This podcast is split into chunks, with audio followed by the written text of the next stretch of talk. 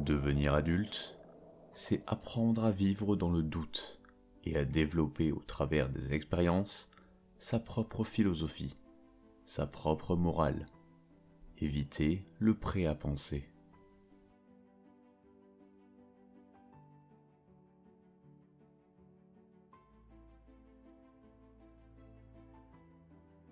Je pense que l'humanité n'est pas nécessairement la favorite de la nature, l'humanité peut très bien disparaître, que nous ne sommes pas une espèce sacrée, qu'il y a eu 10 millions d'espèces animales jusqu'ici, que 9 millions ont été éliminés.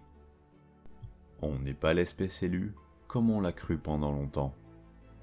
La nature peut très bien se passer de nous, et elle ne nous éliminera pas. C'est nous qui pourrions nous éliminer. Et si nous nous éliminons, la nature ne fera pas particulièrement un deuil. Mais elle continuera à développer d'autres espèces, en espérant que ces espèces seront plus en mesure de se préserver et de ne pas se détruire.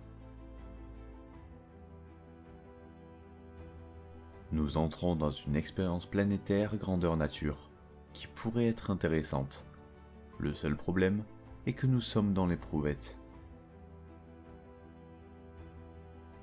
Il y a un enthousiasme qui se réveille chez les gens, dans les mairies, dans les compagnies, partout.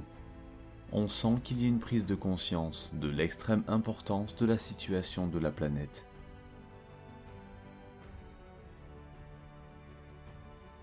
Devenir adulte, c'est reconnaître, sans trop souffrir, que le Père Noël n'existe pas. Toute philosophie est indissociable du monde émotif duquel elle émerge. Son intérêt vient du fait qu'elle témoigne d'une expérience humaine, d'une rencontre de monde intérieur avec le monde extérieur. Regarder loin, c'est regarder tôt. Estimer correctement son degré d'ignorance est une étape saine et nécessaire. La question n'est pas de savoir si Dieu existe ou non, mais plutôt qui est-il et à quoi joue-t-il? Pour tirer le meilleur parti des connaissances acquises, pour en extraire toute la richesse, il importe de ne pas s'y habituer trop vite, de se laisser le temps de la surprise et de l'étonnement.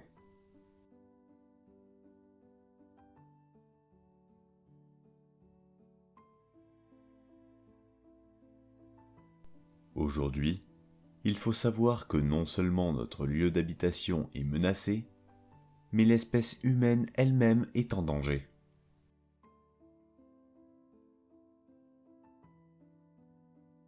En science comme ailleurs, l'inertie intellectuelle, la mode, le poids des institutions et l'autoritarisme sont toujours à craindre. À l'échelle cosmique, l'eau est plus rare que l'or. Dans quelques décennies, nous ne serons plus, mais nos atomes existeront toujours, poursuivant ailleurs l'élaboration du monde.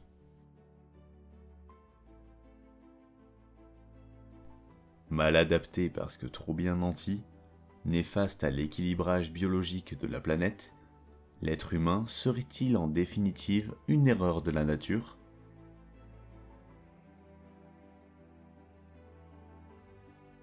Là, une grande paix m'envahit. Attentif aux sons et aux odeurs, je m'éveille à la présence tranquille du monde végétal. Je me sens vivant, à la surface de la planète Terre, à l'instant présent de l'évolution de l'univers.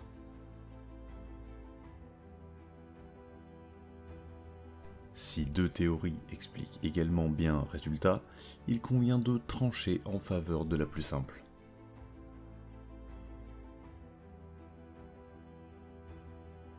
Le vrai problème, c'est pourquoi y a-t-il quelque chose plutôt que rien? L'univers est une machine à faire de la conscience. À l'échelle astronomique, la lumière progresse à pas de tortue. Les nouvelles qu'elle nous apporte ne sont plus fraîches du tout. Comme la femme enceinte ne sait pas ce que son ventre prépare, nous ignorons quelles merveilles peuvent encore surgir du développement de la complexité cosmique. Agir dès maintenant, c'est l'urgence.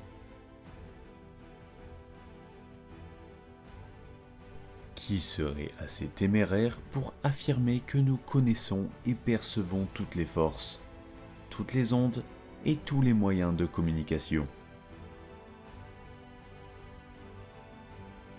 Les nombres ont-ils un mode d'existence en dehors de la tête de celui qui les pense? Les hérésies jouent un rôle essentiel. Elles tiennent les esprits en état d'alerte. Le drame de l'existence humaine est de devoir renoncer un jour à être dans la lumière. La science moderne est un admirable monument qui fait honneur à l'espèce humaine et qui compense, un peu, l'immensité de sa bêtise guerrière.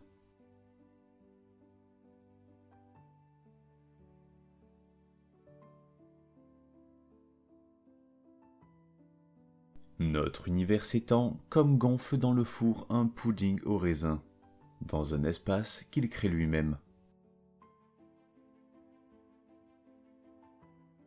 Si la nuit n'était pas noire, il n'y aurait personne pour s'en rendre compte.